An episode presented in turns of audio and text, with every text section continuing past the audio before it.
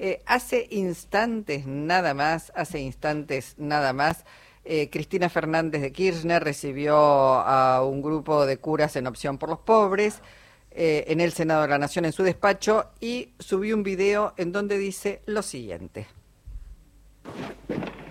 Qué lindo, gracias. No sé quién habla. No, no, tienen que hablar. Ustedes también primero, dale. ¿Quién habla? Toto, ¿quién habla? Ahí está. Hola, ahí está. Cristina, a mí me largaron primero, pero bueno, es lo que hay. Íbamos a cantar acá tenés los pies para la liberación, pero me parece que no. No, no, no, por favor. Ya no somos pibes. No, como pibes no va.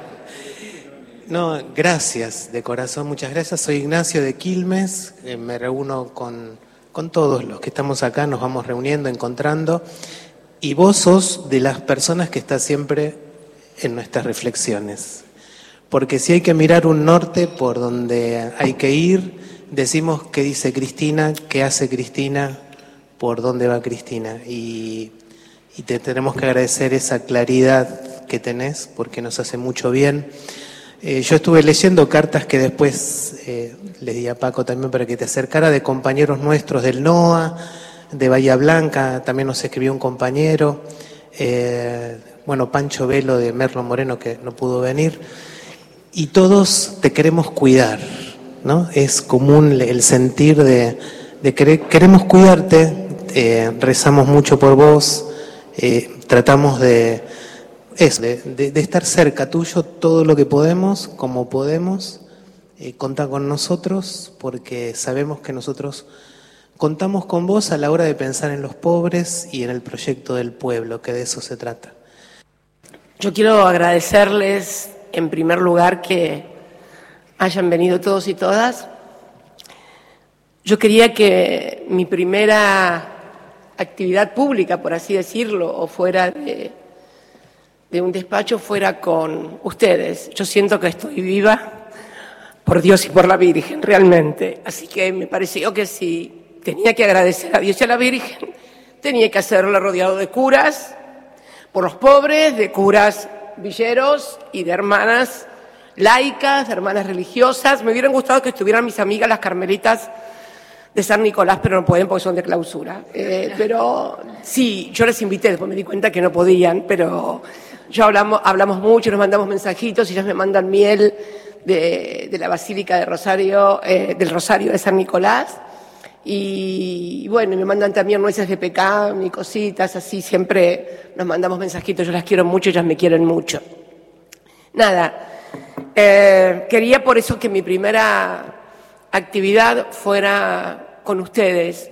Eh, me hubiera gustado estar el otro día en la Basílica de Luján, pero iba a haber mucha seguridad y no, no, no, no quería entorpecer con, con, mi presencia lo que era un momento muy, muy especial.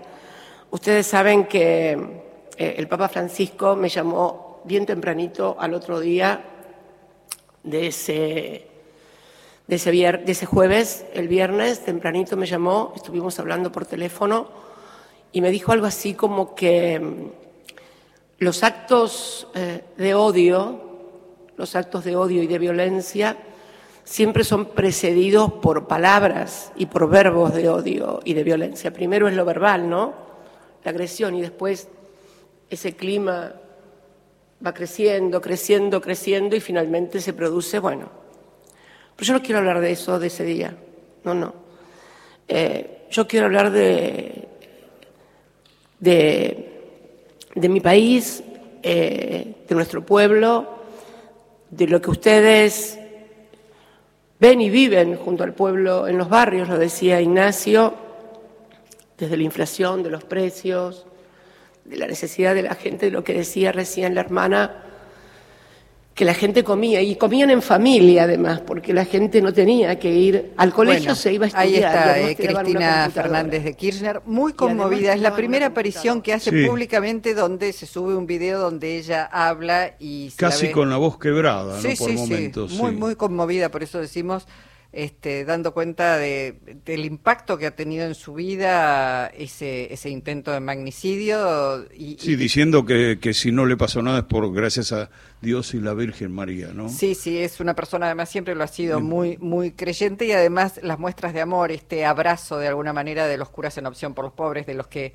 chapalean caminando al lado de la gente en el barro, con, comprometidos con las necesidades del pueblo eh, me parece que eso también la, conmueve, la hace... Sí, uno piensa que una persona que se ha acostumbrado 15 años, porque yo calculo que no menos de todos los días de los últimos 15 años a soportar todo tipo de agravios y ataques, este, no debe ser fácil de conmover. Sin embargo, ella parecía muy conmovida por la, la presencia de estos curas. Es que como dice, bueno, eh, el, odio en acción aparece primero verbalmente. Hoy este, veía lo que decía también la diputada Claudia Neira, que caminaba este, el día que asumía Bataki yendo a casa de gobierno para esa asunción junto a Maya Daer, Daer y, le gritaron, pero también tremendo, chorras, bueno, de, de todos les gritaron.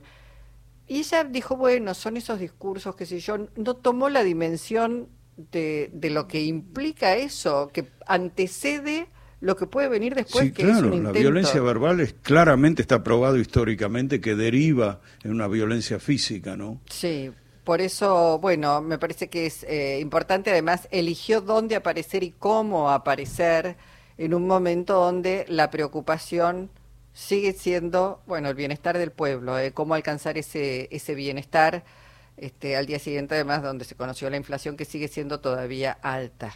¿no? Sí, creo que, imagino yo que Cristina, tan atacada en sus dos gobiernos como presidenta, eh, en aquel momento no debe haber imaginado que podía alguien querer matarla, ¿no? Creo que, que, que o uno piensa eso porque realmente es como que no entraba a ver, nazis acá hace mucho que hay.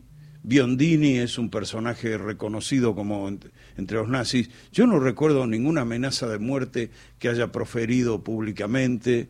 Este, o sea, algo cambió en este, en este tiempo, ¿no? Sí. Y es inquietante pensarlo. Es inquietante pensarlo y es inquietante permitir que siga creciendo.